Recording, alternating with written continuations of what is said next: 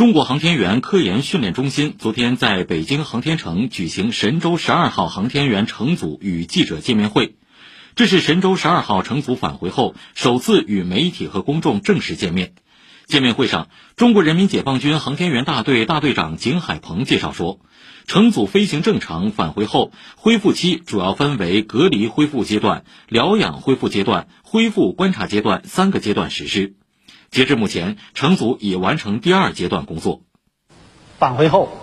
我们接受了个体化的营养保健、针对性的功能锻炼和理疗保健。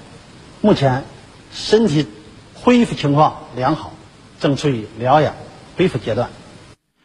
从整体来看，航天员情绪稳定，心理状态良好，体重稳定在飞行前水平，肌肉力量、耐力和运动心肺功能储备得到了进一步恢复，达到了预期效果。目前已全面转入恢复观察阶段。